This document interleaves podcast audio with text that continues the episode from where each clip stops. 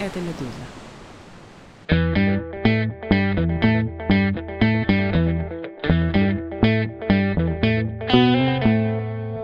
Здравствуйте, это подкаст «Что случилось?», обычно новостной, посвященный событиям и процессам, которые продолжительное влияние на всех нас оказывают. Конкретно сейчас выпуск выходного дня, каникулярный, чтобы пока новостей немного, пока редакция на каникулах, вы все, я говорю про слушателей, все равно могли чего-нибудь э, интересного услышать. Забыл представиться, меня зовут Владислав Горин, я обычно этот подкаст веду, и рад представить Каролина Гуманова, докторантка факультета политических наук и социологии высшей нормальной школы в Флоренции. И, простите, сейчас будет э, ужасно звучать, школа нормальная супериора. Здравствуйте, слишком тяжело вам было, слишком мучительно слушать мою попытку итальянского?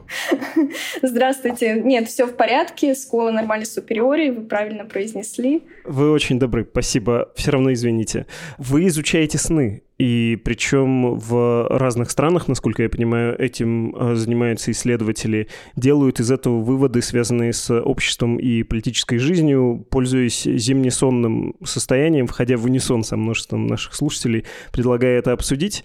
И, во-первых, насколько это вообще уважаемый метод, с какой историей и какая это, собственно, дисциплина? Да, вообще на протяжении долгого времени социальные ученые, да, социологи, политологи, как я, игнорировали сны как объект э, такого исследовательского анализа, но в последнее время ситуация постепенно начала меняться. И я бы сказала, что такое упущение в первую очередь было связано с тем, что сны, будучи таким лакомым кусочком, в первую очередь для психоанализа, рассматривались как нечто индивидуальное, скорее, да, замкнутое в одной черепной коробке, связанное с какими-то субъективными желаниями, да, сингулярной личности, оторванной от вообще контекста. В то время как социологи, да, дисциплинарные основы социологии, они состоят в том, чтобы рассматривать коллективы, группы людей, общество как воплощение, собственно, социального. И даже несмотря на многочисленные удары, которые вообще на практике наносились довольно часто по такому представлению о социологии как, собственно, науки о коллективах, и потому что, говоря про социальное, мы имеем в виду скорее да, обязательно какую-то группу или институт или коллективное движение. Понимание важности рассматривать такие индивидуальные кейсы, девиации, вот как часть социальной реальности, такое понимание, к сожалению, пришло не сразу. И социология в этом плане не институционализированная такая область для изучения снов, нету каких-то институтов, специализированных журналов для изучения социологии снов. И здесь, как правильно вот подмечает э, французский социолог, исследователь снов вообще Бернард Лаир, он говорит, что сновидение, вообще как и любая другая форма психической активности и самовыражения, раскрывает свои тайны только в том случае, если мы их не превращаем в какую-то изолированную реальность, запертую вот в пределах одной головы, а рассматриваем их как часть скорее истории да, сновидца и сети ограничений, наложенных его опытом. И, собственно, вот Бернард Лаир был как раз тем, кто впервые предложил такую хорошо разработанную аналитическую схему для социологической интерпретации снов — которая, впрочем, несмотря на то, что он критикует, да, и довольно знатно критикует Фрейда за его там всяческие редукционизмы, он все-таки берет что-то из психоанализа и пытается понять, как вообще социология, нейробиология и психоанализ могут работать сообща, как нечто целое. Вот. И то есть получается такая довольно плодотворная, я бы сказала, хитрая смесь и, конечно, ему всяческое почтение за это, что он не игнорирует да, другие области, понимая, что сон — это не только что-то социологическое да, или психологическое, но и нейробиологическое в том числе, да, связанное с работой церебрального аппарата. Когда это все началось, собственно, Лаир выпустил свою книгу «Социологическая интерпретация снов» в 2020 году, то есть совсем недавно. Но я бы сказала, что по сей день, вот несмотря на значительный вклад в область изучения снов, социологически, да, не хватает еще каких-то эмпирических исследований, сделанных по его следам. И вот как раз мы с коллегами-социологами по нашему проекту, который называется «Наука сна», в рамках которого мы, собственно, собираем сны россиян во время войны. Сейчас эти россияне не обязательно находятся в России, они могут также находиться в разных странах. Мы как-то пытаемся заполнить эту брешь, собственно. Но на самом деле до выхода еще книги Лаира, конечно, исследователи так или иначе предпринимали какие-то попытки социологического или политологического да, анализа снов. Я, наверное, не могу назвать вам конкретную дату, год или персону, с кого это все началось, но могу сказать так, что многие из э, предыдущих да, попыток объяснить сновидения, они были скорее провальными и лишь редкие успешными. Конечно, например, если мы говорим про социологов, да, например, французский социолог Габриэль Тарт, американский психолог и философ Мэри Уинтон Калкинс – и, конечно же, Морис Хальпвакс. Все они работали примерно во второй половине XIX века, в начале XX. Вот они являются важными предшественниками в области социологии снов. Пожалуй, всем, кто занимается сновидениями, такое довольно известное исследование архив снов немецкой журналистки Шарлотты Берард. Это архив о сновидениях времен Третьего рейха выделяется как такой э, редкий, успешный пример, который придает больше значения политике, да, чем каким-то символическим семейным структурам. И ее анализ снов времен нацизма действительно проливает свет на механизмы того, как работает тоталитарное государство, на то, как оно подчиняет себе частную жизнь. И среди других исследователей, например, могу назвать Жана Дювиньон, но он, по мнению Лаира, потерпел такое теоретическое и эмпирическое фиаско. Вот из-за различных методологических слабостей, там, теоретических ошибок и всяких интерпретативных странностей. Были интеракционистские подходы, но они там больше сосредоточены не столько на самих снах, да, сколько на использовании нарративов этих снов. Было исследование Вильхельма Обера и Харрисона Уайта 1959 года про социологическую интерпретацию снов тоже, но это было больше сфокусировано на классовых различиях и на различиях среды в целом. То есть, э, что люди спят по-разному просто. Это больше даже история не про дриминг, да, то, чем мы занимаемся, а про слипинг. То есть это скорее про процесс сна, почему люди спят по-разному. То есть я хочу сказать, что исследования были, начиная примерно с середины XIX века, так или иначе сны в любом проявлении своем, да, как нарратив или как само содержание, или как какой-то не знаю, медиум, они появлялись в исследованиях. В том числе есть много работ уже более поздних, но связанных с предыдущими периодами, например, с периодом Второй мировой войны, времен Третьего рейха, опять же, да, Шарлотта Берат. Есть работы Ирины Паперна про сны сталинской эры, есть анализ снов гражданской войны в Америке 1861 года, снов во время войны между Египтом и Ираком 2007 год войны в Северной Анголии в 1961 и прочее. То есть целый пул таких исследований снов. И многие из них, конечно, включают в себя политическое измерение в том числе, так как рассматриваются именно как вот продукты такой внешней и внутренней политической обстановки. Про политическое измерение, про нацизм, может быть, про сталинизм и вообще, насколько здесь обоснована дихотомия авторитарное общество и неавторитарное, обязательно вас спрошу. Но еще инструментальных несколько вопросов. Э, каким образом вы исследуете сон и все, что вокруг него? Тоже это скорее уточнение про sleeping and dreaming. Да, конкретно мы методологически придерживаемся все-таки социологического подхода, но также работаем в рамках, я бы назвала это социально-исторической герменевтикой. То есть здесь мы не полностью следуем предписаниям, в частности, Лаира, да, поскольку он настаивает на такой диспозициональной да, социологии, которая, в свою очередь, расширяет теорию Бурдье. Да, он предполагает анализ снов, с одной стороны, с учетом диспозиции сновидца, то есть его каких-то личных переживаний, полученных в ходе опыта, которые формируют да, его сегодняшнее «я», а с другой стороны, с учетом конкретного контекста сновидения, то есть что человек делал, смотрел, слушал за день до сна, а с третьей стороны непосредственно практики самого сна и то, что происходит с человеком после пробуждения, как он записывает сон, как он его интерпретирует, учитывая, что теперь человек уже немножко другой, его опыт уже обогатился, и что он чувствует вот в состоянии бодрствования, когда записывает сон, это сильно упрощает понимание, интерпретацию такого сна. И он предлагает, нужно, говорит, делать глубинные, продолжительные интервью. Правда, не говорит, как часто и что делать. К сожалению, у нас у команды пока нет таких ресурсов, чтобы проводить глубинные интервью. Хотя у нас была идея, например, дневниковых записей. У нас немножко другой подход. И я бы сказала, даже нет единого такого методологического подхода. Мы собрали более тысячи сновидений, нарративов снов, а также комментариев к ним от самих сновидцев и, собственно, их интерпретация а также некоторые социодемографические характеристики, например, относящиеся ко сну, в том числе дата сна. И мы их, значит, анализируем. В одной статье, например, мы использовали двухступенчатый тематический анализ, Мы сначала разделили все сны, внимательно прочитали, разделили их на две категории. Одно относится к теме молчания, другая относится к теме говорения, а затем мы выделяли функции молчания и говорения. А, например, есть тоже один из методологических подходов к изучению сновидений, включает в себя вот разработку количественных методов да, на относительном значительном корпусе рассказов о снах.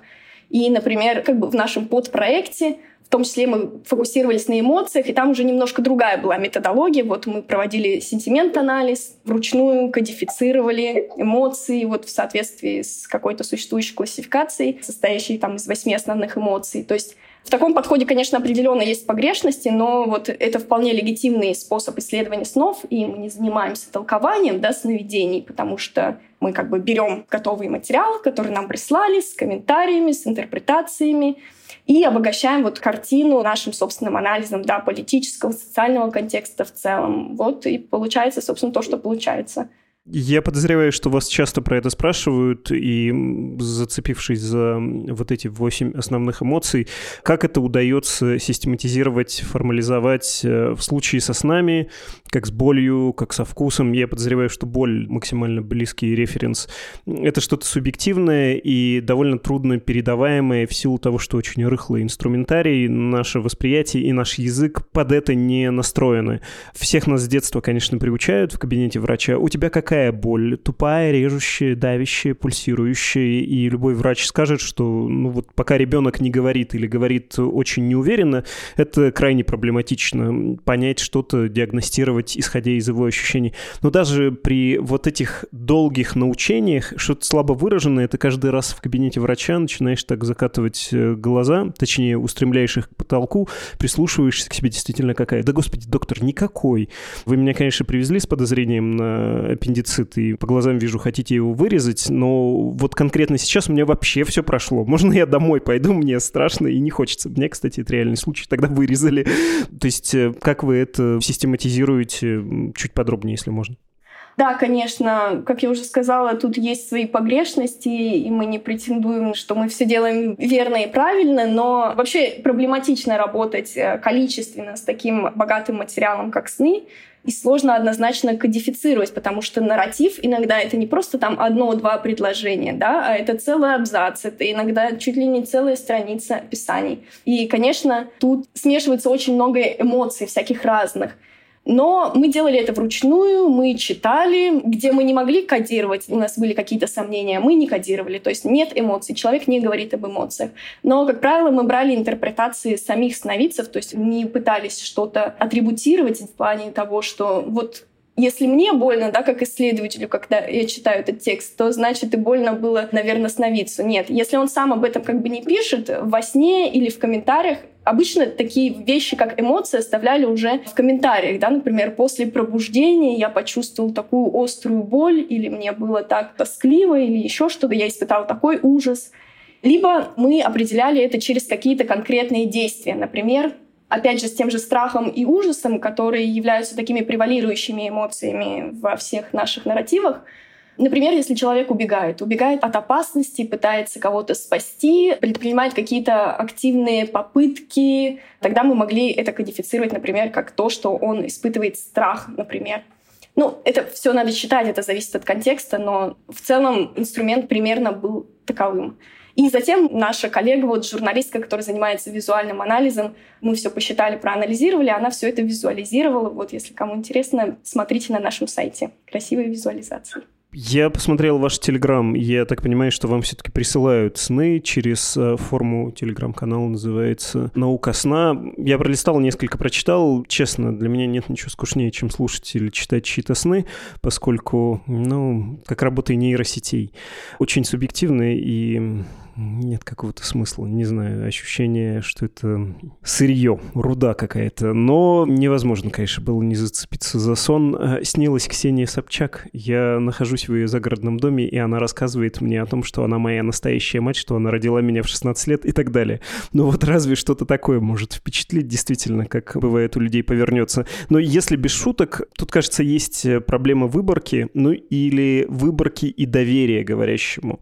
Не потому, что он лжет, а потому что если я хочу поделиться, то это уже какой-то фильтр. Вы спрашиваете не про то, что снится, не замеряете всех, кому чего снится, а обрабатываете только тех, кто вам сам принес э, свои сны. А во-вторых, конечно же, мы все, опять же, очень субъективны, и мы склонны интерпретировать. Спроси меня про какой-то мой сон, я волей-неволей буду его достраивать, реконструировать, придавать связности. Так наше сознание работает, ищет взаимосвязи, строит их, и особенно, когда мы это начинаем проговаривать. В сущности, сон правдив до момента моего пробуждения. Потом я его или забываю, или дорисовываю, интерпретирую, свожу к картинке. В самом сне у меня ничего этого нет. Э, часто предельно, может быть, только у меня, я погружен в происходящее и, возможно, даже не осознаю своего «я». То есть, как мы можем говорить про то, что с этим материалом можно работать, если мы его несколько искусственно, во-первых, достраиваем, во-вторых, вам приносят, ну, или сильные эмоции, вот я сильно испугался и хочу поделиться, или специфические люди узнали про вас, решили, что да, надо сказать, а вот кто-то не дошел.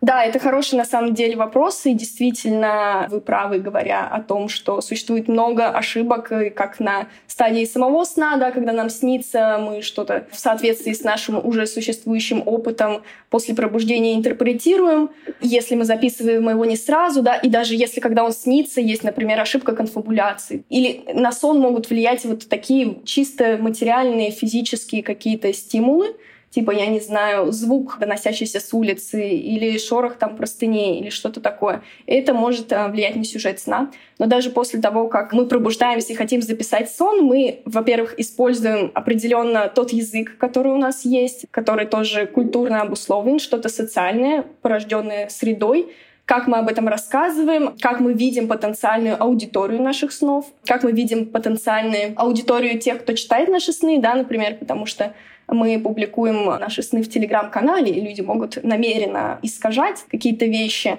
Но относительно содержания я могу сказать так, что сны нам могут много чего раскрыть о реальности.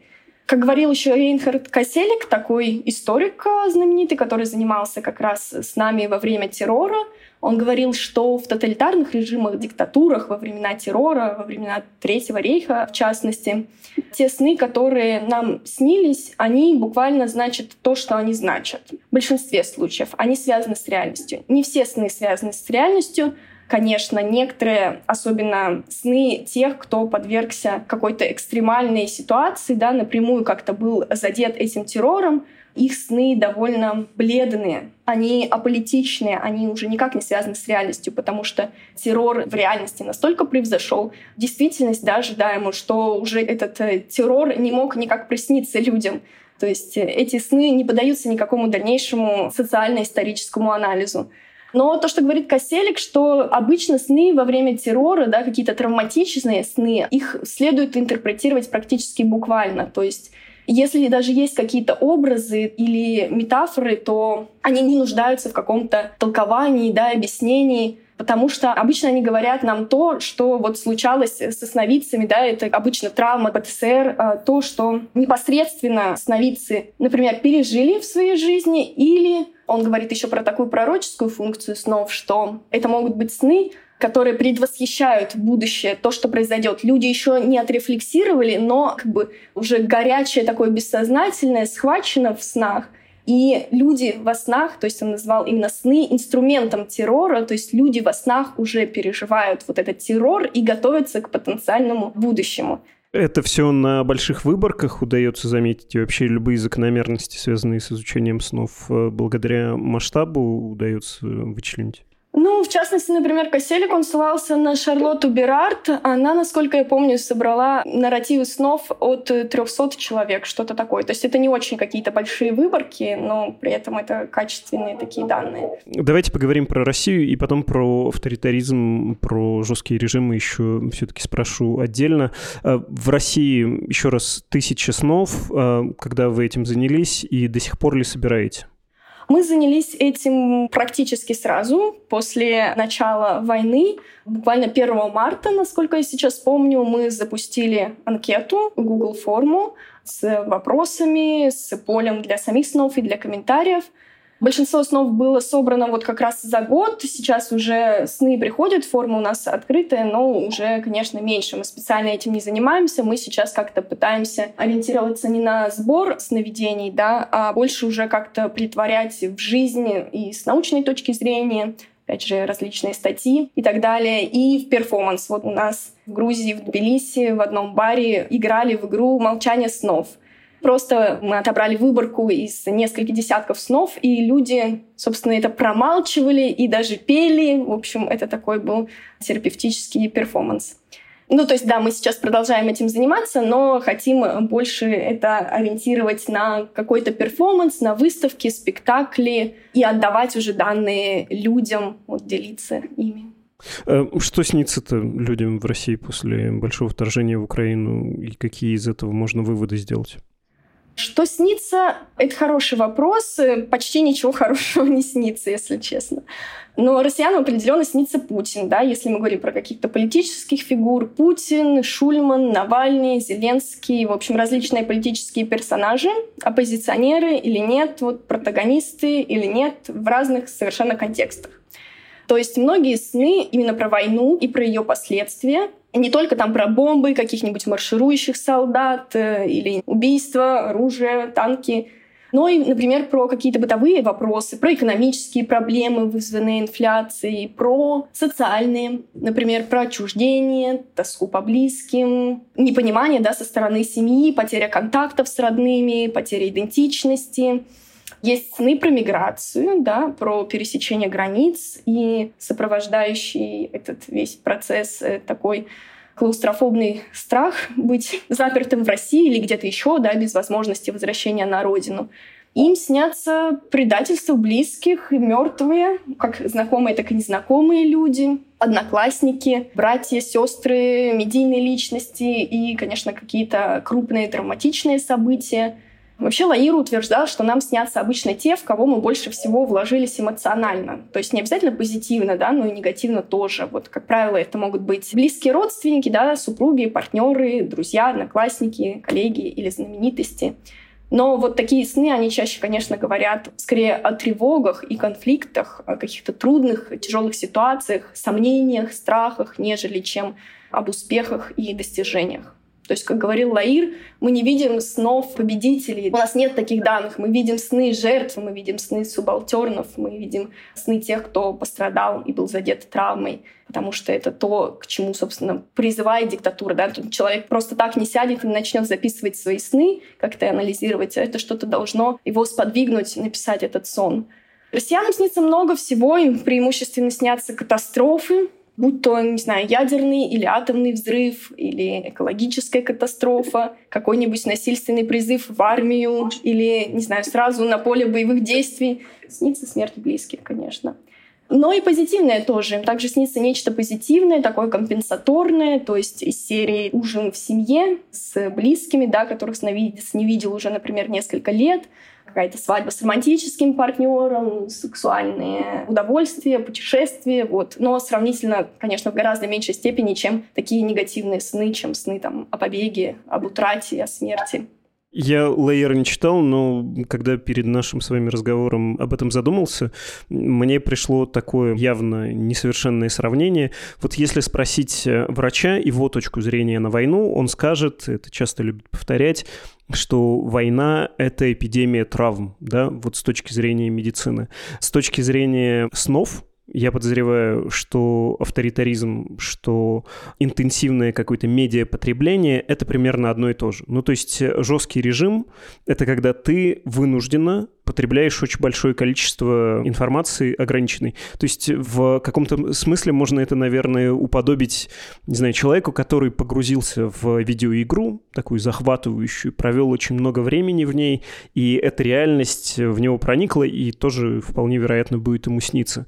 В каком-то легком варианте, не знаю, если вы плавали целый день вдруг в отпуске, почему-то приятное, хочется что-то вспомнить по контрасту, то вам, наверное, будет во время сна сниться, что вы тоже плаваете, или вас будет будет укачивать, или после долгой дороги в автомобиле вас тоже будет немножко укачивать, на лыжах вы ехали, тоже может быть, да, что-то такое. Вот правильно ли говорить, что авторитаризм для спящего, для того, кто видит сон, это интенсивное медиапотребление? Это интересный вопрос.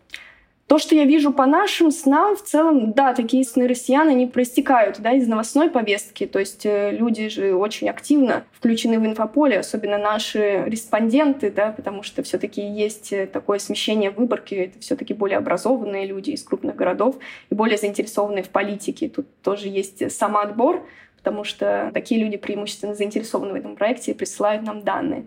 Ну да, они следят за новостями. Если какая-то новость э, хорошо освещена, то, конечно, такие значимые события отпечатываются в памяти.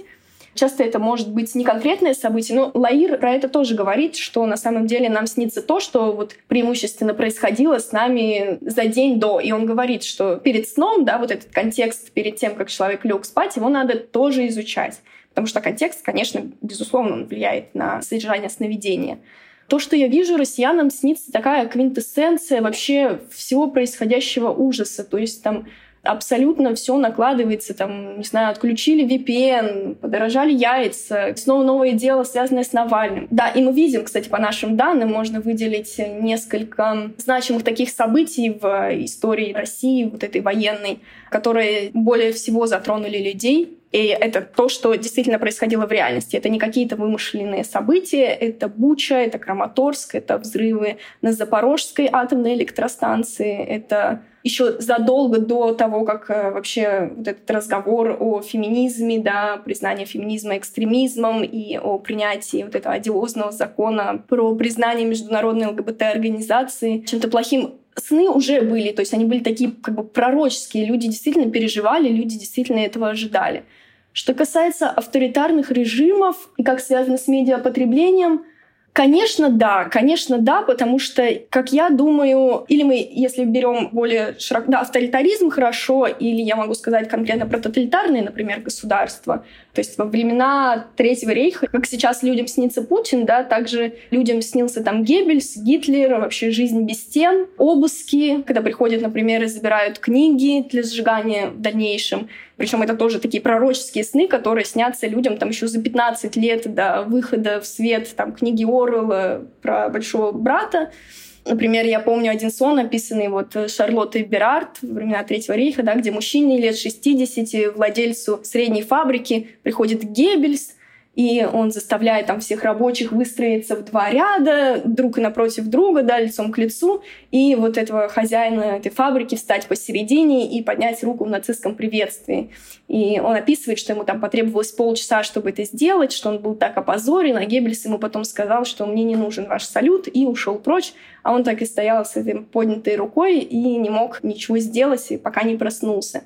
Или, например, там сны крестьянина Аржиловского, но это же во времена Сталина. Вот там такой был сон, как будто Сталин пришел и хотел изнасиловать этого крестьянина, да, сновидцы, и в итоге я уже не помню дословно, но что-то там, то ли он в итоге изнасиловал друга или что-то такое. Ну, то есть как бы вот про такое унижение. И я думаю, что в авторитарных режимах это может быть я бы не сказала, что это связано как-то именно с медиапотреблением, хотя, ну вот новостная, да, вся вот эта повестка, конечно, да, потому что авторитарное государство, оно же очень сильно проникает в частную жизнь, оно такими клещами захватывает тебя, и что действительно политическое становится личным, а личное политическим. То есть, да, как правильно заметила тоже Шарлотта Берард, это вот жизнь без стен, мне кажется, конечно, в отличие, например, если мы говорим про демократические да, государства.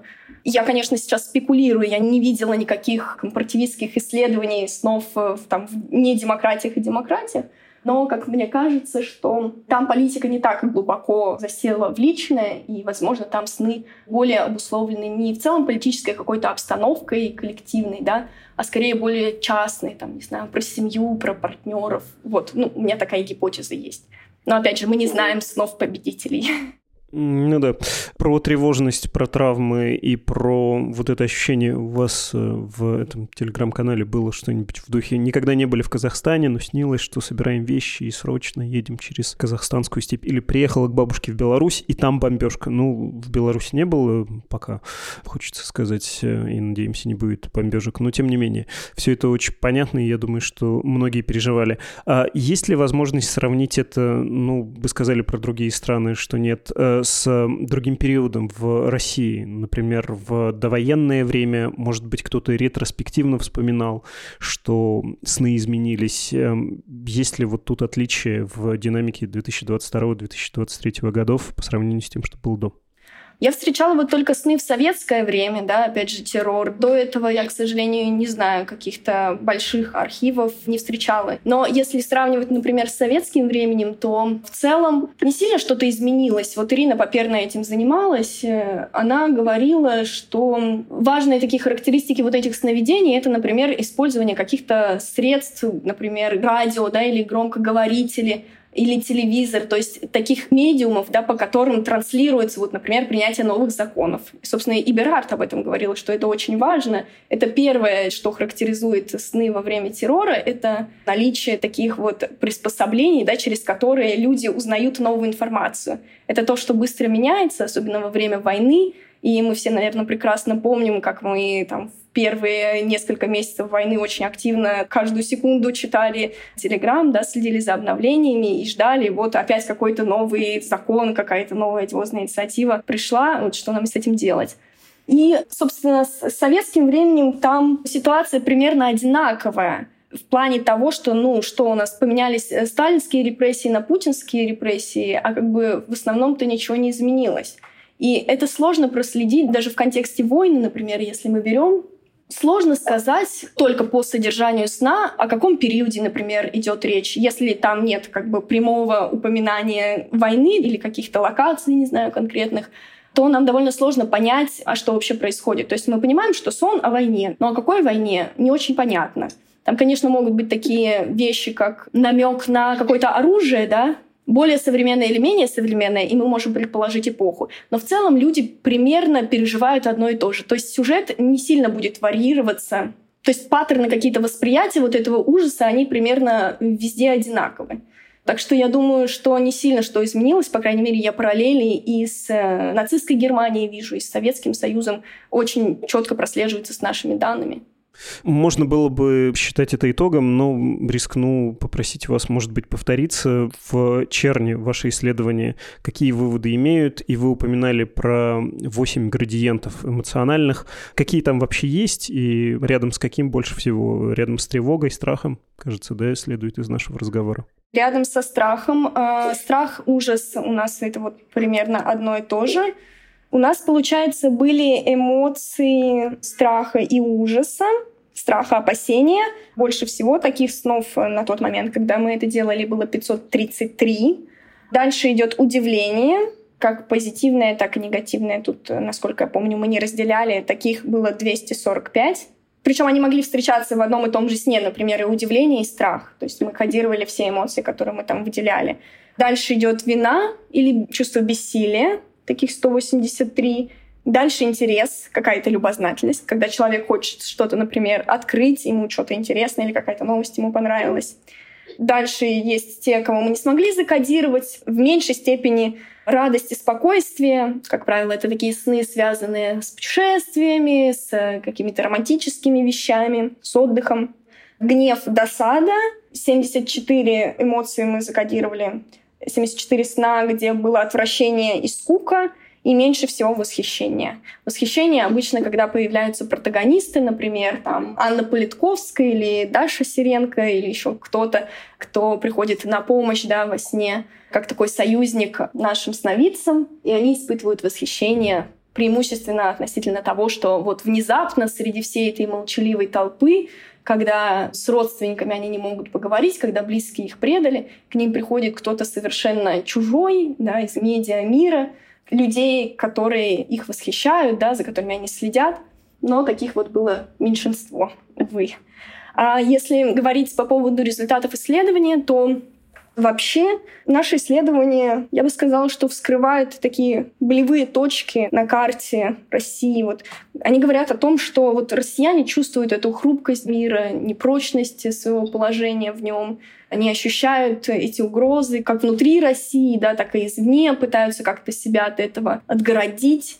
Наше исследование говорит, что у людей есть потребность в такой свободной коммуникации, причем не только в публичной да, сфере, но и в кругу семьи, что особенно важно, что у людей есть протестный потенциал, да, энергия какая-то и ресурсы сопротивляться для ответной реакции на вот это подавление со стороны государства. То есть люди действительно готовы сопротивляться этой идеологии насилия, этой идеологии господства, безразличия к людским проблемам. Несмотря на то, что многие люди действительно подавлены, да, они чувствуют, что они разбиты, но они не хотят молчать, они не превращаются, простите меня, в овоща какого-то, который вот готов сдаться, если ему что-то угрожает, а они готовы активно предпринимать какие-либо действия, там, бежать, нападать, спасать, спасаться. Нужно только этот э, потенциал мобилизовать, и, что важно, дать им понять. И, собственно, тут как бы и цель нашего канала такая терапевтическая, но в том, что дать людям еще понять, которые читают наши сны, что они не одни, что есть еще много таких же людей, которые переживают то же самое, и люди верят, я бы сказала так, что люди верят в демократическое будущее, люди верят в перемены, верят, э, что они когда-то восстановят связи с тем, с кем они были утрачены, да, и придет время такой расправы, когда те, кто их унижал, будут справедливо наказаны. А, да, в голове только какой-то дурной каламбур журналистский про то, что вы рассказали нам о снах, а на самом деле о том, как общество может пробудиться. Простите за эту иронию, разговор был не ироничный, интересный, занимательный, захватывающий. Спасибо гигантское. Вам спасибо. Это была Каролина Нугуманова, докторантка факультета политических наук и социологии высшей нормальной школе во Флоренции. Второй раз, простите, не буду даже пытаться произнести это по-итальянски.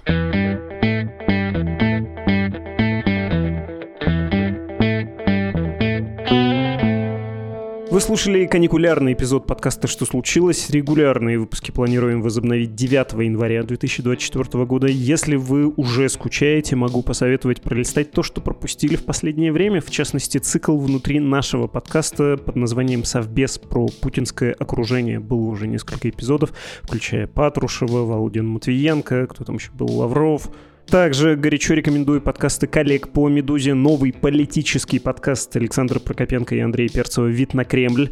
Подкаст того же Перцева и Андрея Першина «Атлантида». Кстати, сновидческий, там даже эпизоды называются с нами.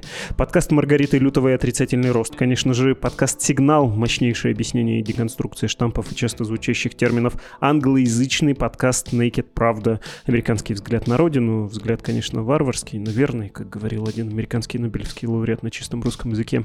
Если хотите сделать подарок нашей редакции от себя или от имени друга, родственника, знакомого, включая, а может быть и в первую очередь живущего в Россию, то можно деньгами. В смысле, можете пожертвовать нам средства на работу Медузы. В идеале, если это будет регулярный ежемесячный платеж, пусть даже небольшой, лучше, меньше, но регулярнее, так намного проще планировать нашу финансовую деятельность. Правила безопасности, не забывайте, пожалуйста, о них. По ссылке в описании, как поддержать Медузу, все описано, но если коротко, при нахождении в Российской Федерации связываться с нами может быть чревато неприятностями. При этом мы все равно вынуждены просить о помощи и обращаемся, конечно же, в первую очередь к тем, кто живет за границей, для кого это делать безопасно. Все потому, что наше издание все так же существует в основном за счет аудитории, то есть за ваш счет. Адрес для писем и открыток подкаст собакамедуза.io. До скорого. thank you